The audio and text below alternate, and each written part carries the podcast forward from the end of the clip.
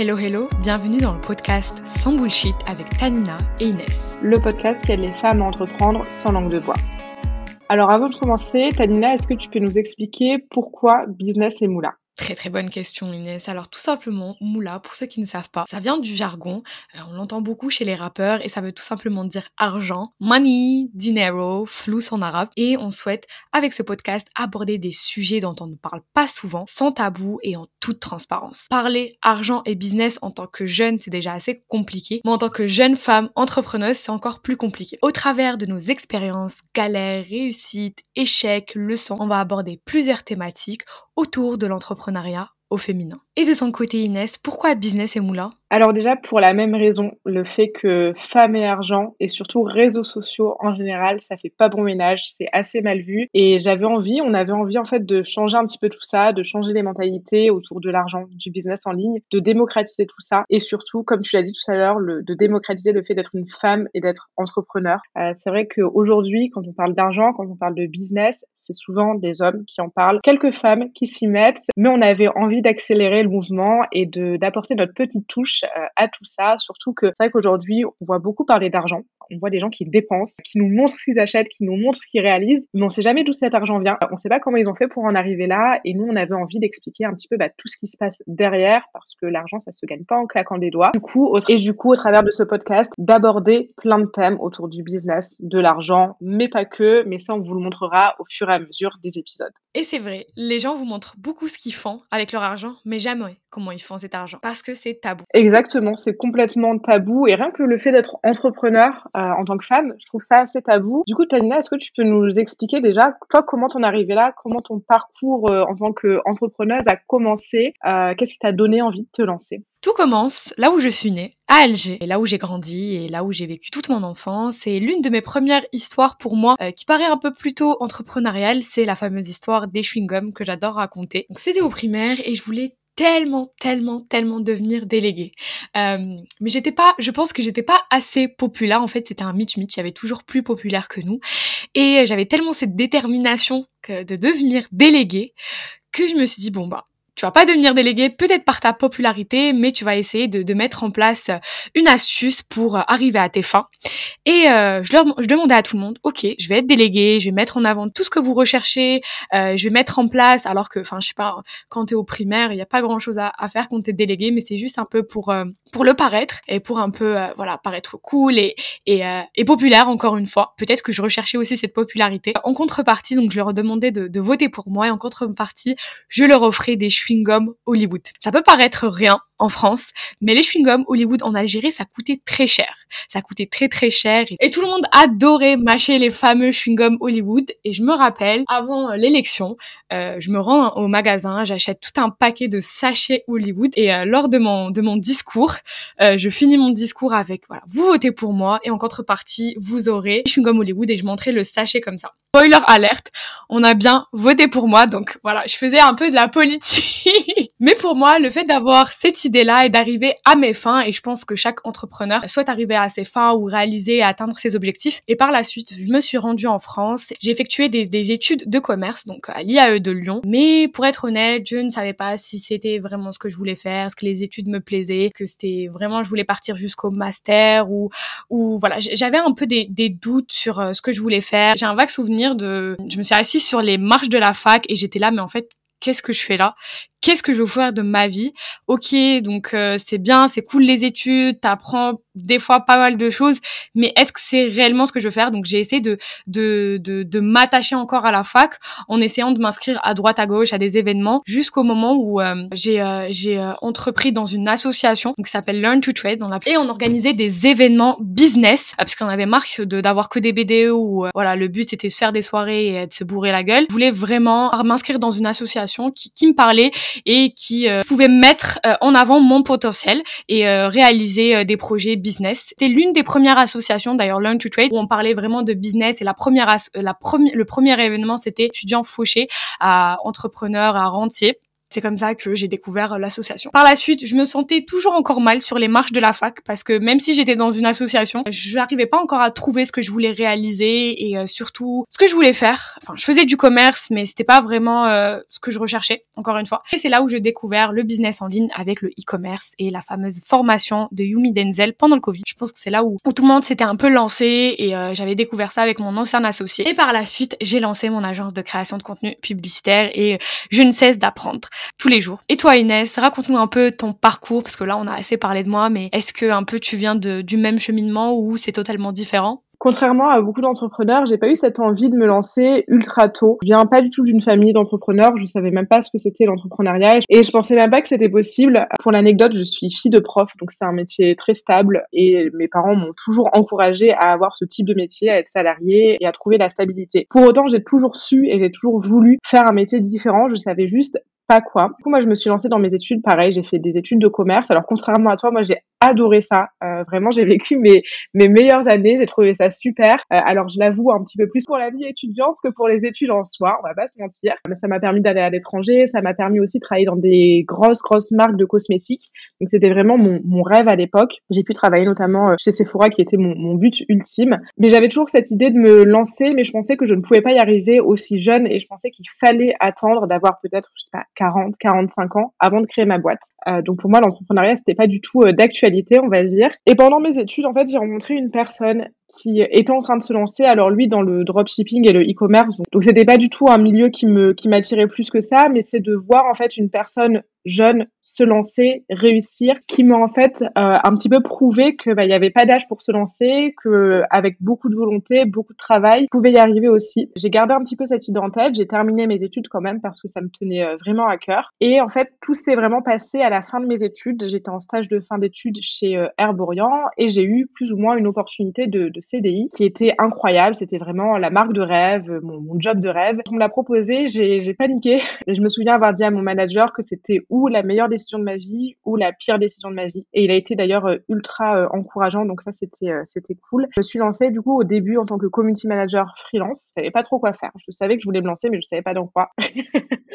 donc un petit peu la boule au ventre. je me suis un petit peu dit qu'est-ce que je fais? D'ailleurs, je l'ai dit, je l'ai pas dit à ma famille parce que je savais que j'allais me faire engueuler. Euh, je l'ai dit à personne et, je l'ai dit beaucoup plus tard quand j'ai commencé à gagner de l'argent parce que je me suis dit bon là ok ils vont ils vont se dire que j'ai bien fait mais c'est vrai que j'avais pas osé le dire au début. Du coup donc je me suis lancée en tant que community manager puis rapidement euh, j'ai voulu aller un petit peu plus loin et je me suis fait accompagner par un coach business euh, très rapidement et c'est ça qui m'a permis finalement d'évoluer et euh, maintenant, je suis donc consultante en, en stratégie réseaux sociaux. Donc, j'aide les, les marques et les entrepreneurs à se développer sur les réseaux. Et euh, ça fait un petit peu plus d'un an que je fais ça et tout se passe très bien. C'est top. Merci pour euh, ton introduction, Inès. Même si on a un parcours totalement différent, mais c'est ce qui va faire un peu la, ce qui va permettre de faire la beauté de ce podcast, notre plus-value et de créer cette symbiance et complémentarité. Mais même si on a un parcours totalement différent, on est bon dans le mensonge parce que toi, tu n'as pas dit à tes parents que tu avais refusé à un CDI moi, j'avais pas dit que je voulais pas finir mon master. Euh, donc voilà, enfin, j'ai mis du temps quand même à, expliquer ça. Ouais, c'est vrai qu'au début, c'est pas facile de d'assumer, on va dire, cette décision, surtout que bah, on sait pas si on va réussir ou si on va se planter, tout simplement.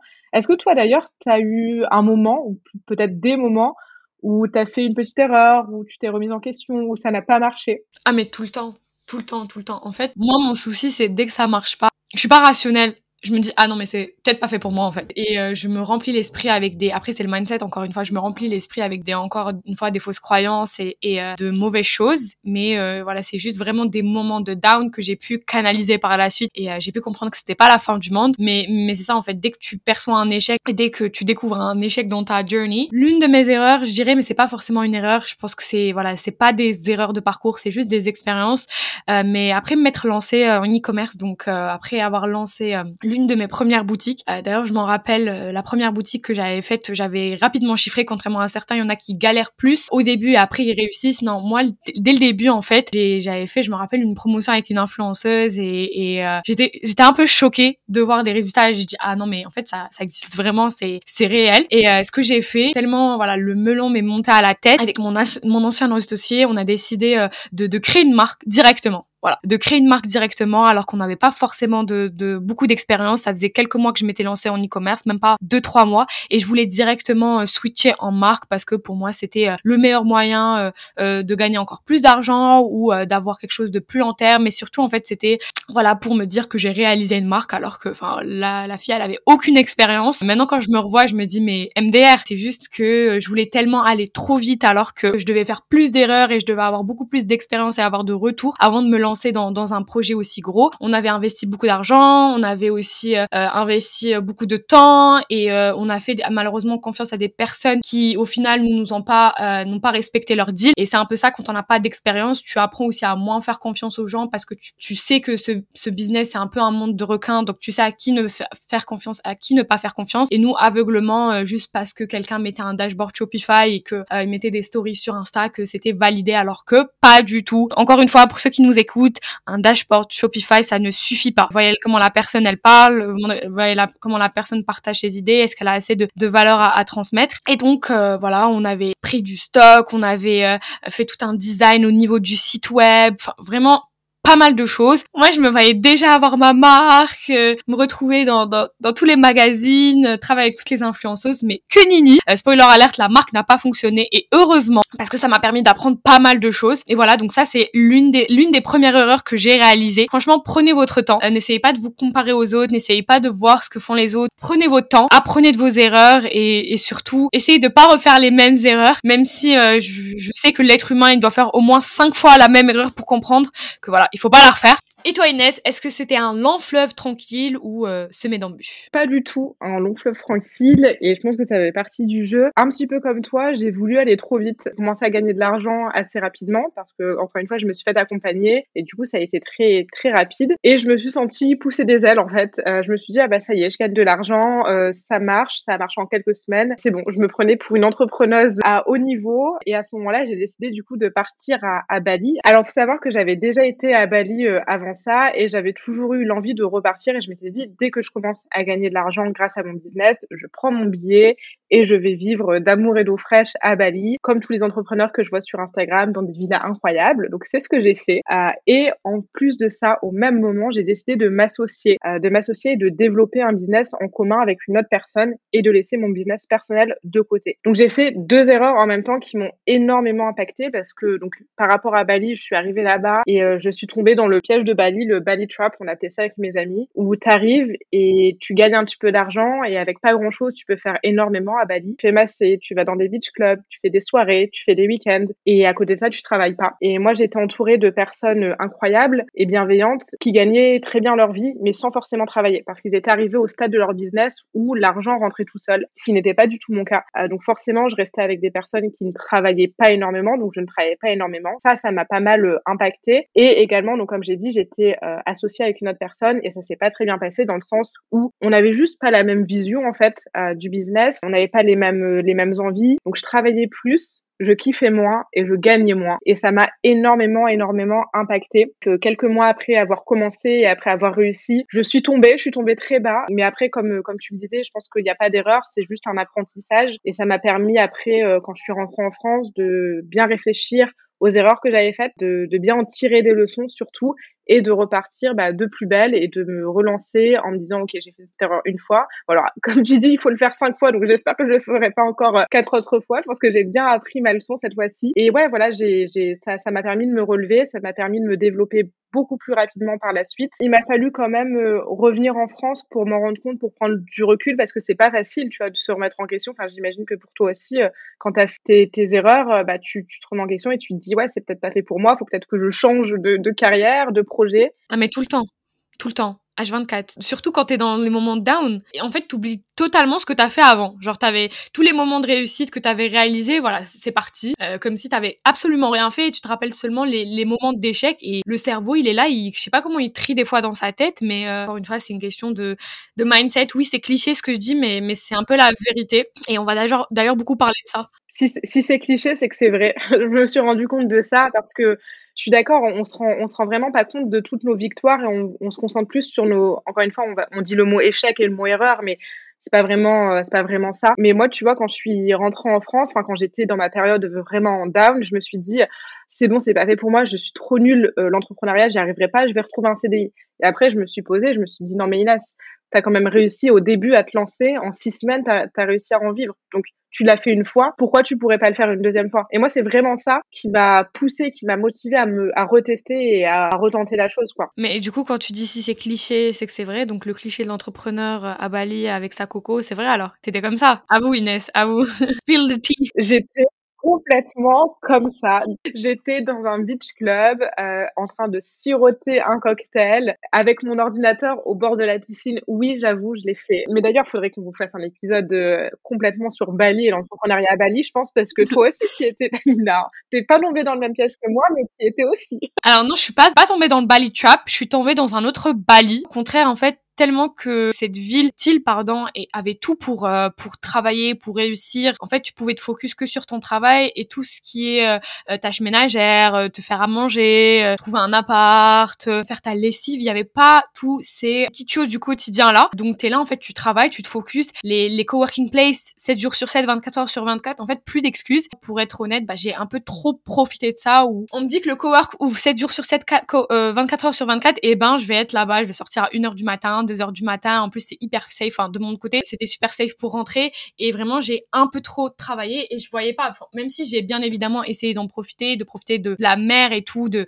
partir euh, voir les sunsets, comme diraient les. On se fait un sunset, les entrepreneurs là-bas. On se fait un sunset avec une coco. Euh, bah moi, ce que je faisais, c'est que j'étais à mon coworking place, je commandais une coco et, euh, et je travaillais, je travaillais, je travaillais, je travaillais. J'acceptais même des calls de clients en France à 21h, 22h, des fois minuit. Et, et je me rendais pas compte parce que j'étais tellement immergée. En fait, je suis partie avec un mindset ok meuf, tu pars à Bali, euh, tu vas pas en fait te, bronzer, euh, bronzer euh, toute la journée. Tu vas prendre un maximum de du bénéfice de, de cette île. tu vas partir rencontrer des gens, tu vas parler, découvrir, te découvrir toi-même. Et d'un côté, c'est trop, c'est trop. D'ailleurs, je vous le recommande pas. Euh, je vous recommande pas aussi ce qu'elle a fait Inès. Et je vous recommande pas non plus ce que moi j'ai fait. Bon, là, on part un peu dans tous les sens, mais c'est aussi, ça rejoint un peu l'entrepreneuriat. Euh, on fera un épisode spécifique sur Bali. C'est ça, l'important, c'est de trouver l'équipe. Et c'est pour ça, je pense qu'on s'est pas croisés. Parce qu'à 2 heures du matin, moi, j'étais pas au coworking. Toi, t'étais euh, ailleurs. Mais juste pour terminer sur Bali et rebondir un petit peu sur ce que tu as dit euh, par rapport au fait que bah, on te fait ton ménage, euh, tu vas au resto tous les jours. En fait, tu aucune charge mentale. Et ça, quand tu es dedans, tu t'en rends pas compte. Et moi, quand je suis rentrée en France, ça m'a fait un choc. Je me suis dit, ah mais je peux pas retourner dans cette routine de métro, boulot, dodo. Quand je suis rentrée en France, le lendemain, j'ai été faire les courses. J'ai payé genre 50 euros un petit sachet de courses. Et je me suis dit, ah oui, non mais c'est pas du tout.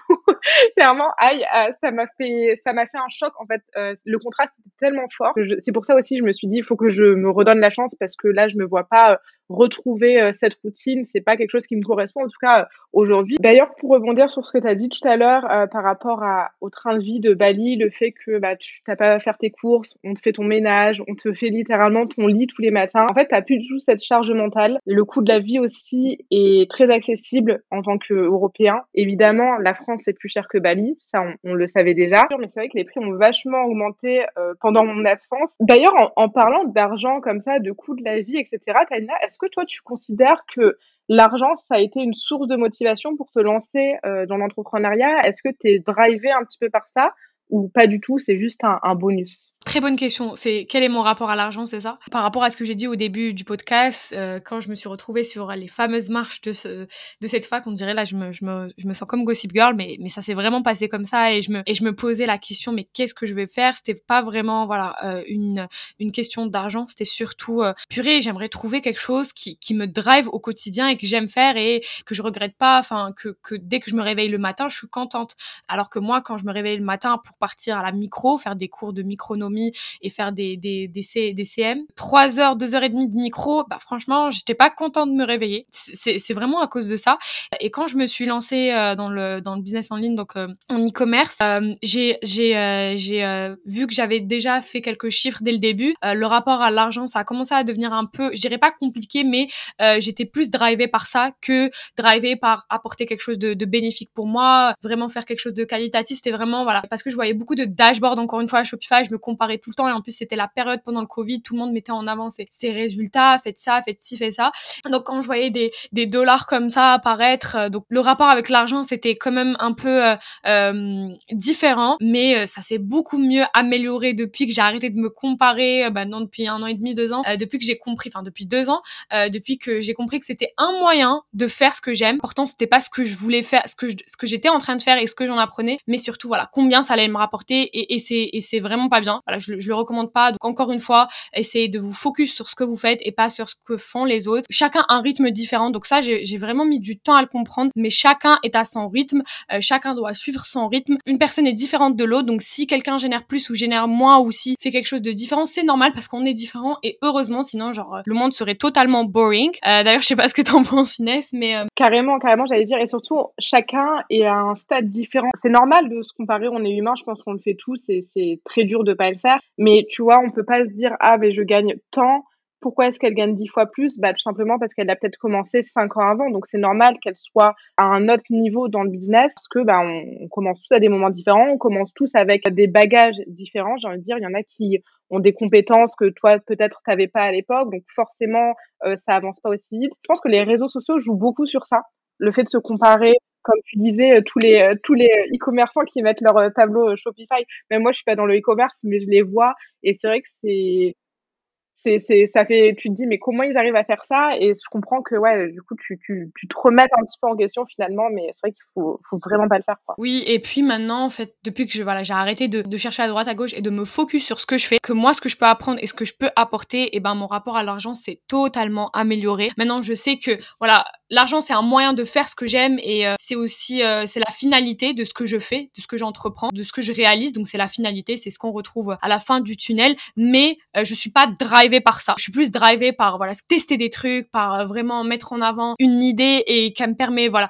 en plus de me rapporter de l'argent, bah c'est tout du bénéf, mais surtout en fait c'est le chemin. Avant je me concentrais pas sur le chemin, mais seulement sur la finalité, ce que ça allait m'apporter en termes de chiffres. Maintenant c'est surtout en fait the journey comme on dit. Euh, voilà, on va les gens vont s'attaquer à nous parce qu'on fait beaucoup de franglicisme, mais désolé les gars, c'est comme ça que ça fonctionne maintenant. Maintenant c'est vraiment les étapes qui me permettent d'arriver à, à, ma finalité qui m'intéresse le plus et, euh, et voilà. Après je sais pas si t'as un rapport toi différent Inès est-ce que, est-ce toi aussi tu es drivé? Et en fait, c'est pas, enfin, les gens qui disent qui sont drivés par l'argent et qui, le disent et qui l'assument, bah tant mieux pour eux. En fait, il faut pas être fake par, rapport à, ça.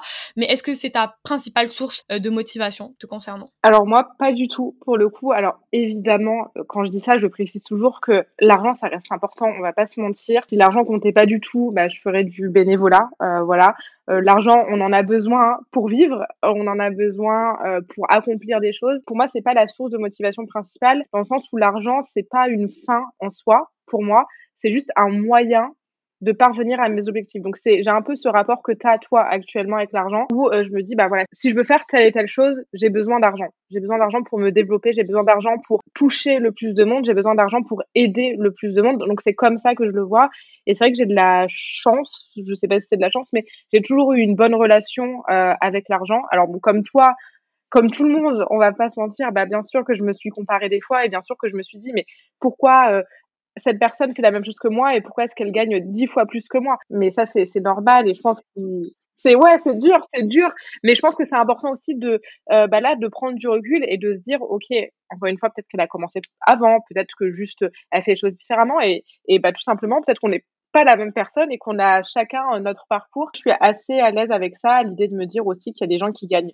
beaucoup plus que moi même s'ils font la même chose, bah c'est ok, tant mieux pour eux, tant mieux pour eux. Et moi c'est, moi je vois ça comme une source de motivation plutôt qu'une source de comparaison. Si je vois, euh, si je rencontre un entrepreneur qui gagne 100 000 euros par mois, je vais pas me dire ah je suis trop jalouse, euh, la chance. Je vais me dire ok, lui il y arrive, et ben moi aussi je peux y arriver. Donc c'est totalement possible. Après c'est vrai que la comparaison, on la nourrit dès le jeune âge. Hein. C'est pour ça que tu vois quand t'es à l'école, ouais, euh, bah pourquoi cette personne, ce, cet élève, il a plus que toi? Enfin, on est tout le temps dans la comparaison. Les profs euh, sont tout le temps aussi dans la comparaison euh, avec nos parents aussi. Pourquoi t'as eu moins que lui? Pourquoi t'as eu plus que lui? Quelle est la meilleure note? Voilà. Après c'est normal que dans la vingtaine, tu te retrouves à aussi te comparer encore et tout le temps, alors que encore une fois, même ça, rejoint voilà l'argent, la comparaison. C'est plus, ça doit être une source de motivation. Mais ouais, totalement. Et t'as raison. En fait, c'est vrai qu'on nous apprend un petit peu ça, mais je sais, je sais même pas pourquoi. C'est comme tu dis même à l'école, on est en comparaison avec nos camarades. Qui est le premier, qui est le deuxième? En fait, on n'a juste pas tous les mêmes capacités, pas tous euh, la même euh, la, même façon d'avancer. Je trouve qu'on devrait euh, vraiment prendre du recul et se concentrer toujours sur soi-même. Et pour moi, c'est aussi comme ça que tu peux avancer. Si tu te concentres sur les autres, si tu restes fixé sur les autres, t'avanceras pas. Et alors que si tu te concentres sur toi, que tu es, conscient de, de, tes forces, de tes faiblesses, surtout, faut être conscient de ses faiblesses, et ben c'est là où tu vas avancer, c'est là où tu vas aussi gagner de l'argent parce que finalement, quand tu fais quelque chose qui te plaît, qui te passionne et que tu travailles dur, l'argent, ça, ça suit t'as pas les, tu vas pas courir après. Ça, ça, va, ça suit tout, tout seul entre guillemets. Évidemment, euh, avec du travail derrière. Hein. L'argent n'arrive pas par miracle. Et pour finaliser sur euh, sur euh, sur cette thématique-là, petite phrase cliché, je sais, on va attraper ma veste, mais losers focus on on winners and and winners focus on winning. So prenez-la comme vous voulez cette phrase, mais je l'ai découvert il y a pas il y a pas plus d'une semaine, deux semaines, donc voilà, je vous la partage. Je pense qu'on peut conclure euh, sur ces belles paroles, Inès. Je sais pas ce que t'en penses. En cas, pour ceux qui nous en, qui nous écoutent, on vous remercie. N'hésitez pas à nous faire des retours. C'est notre premier podcast. N'hésitez pas à nous donner voilà des, des retours constructifs, négatifs, positifs. Soyez pas trop dur parce que vraiment on a essayé de, de mettre euh, de notre cœur et de vous apporter un maximum. Et Inès aussi, on, on est quand même différentes de par nos parcours, mais je pense qu'on va apporter une certaine complémentarité dans ce podcast, former une certaine symbiose. Alors euh, n'hésitez pas à nous faire vos retours. Et toi, Inès, qu'est-ce que tu souhaites dire à, à nos auditeurs? Pouce bleu, commentaire et partage.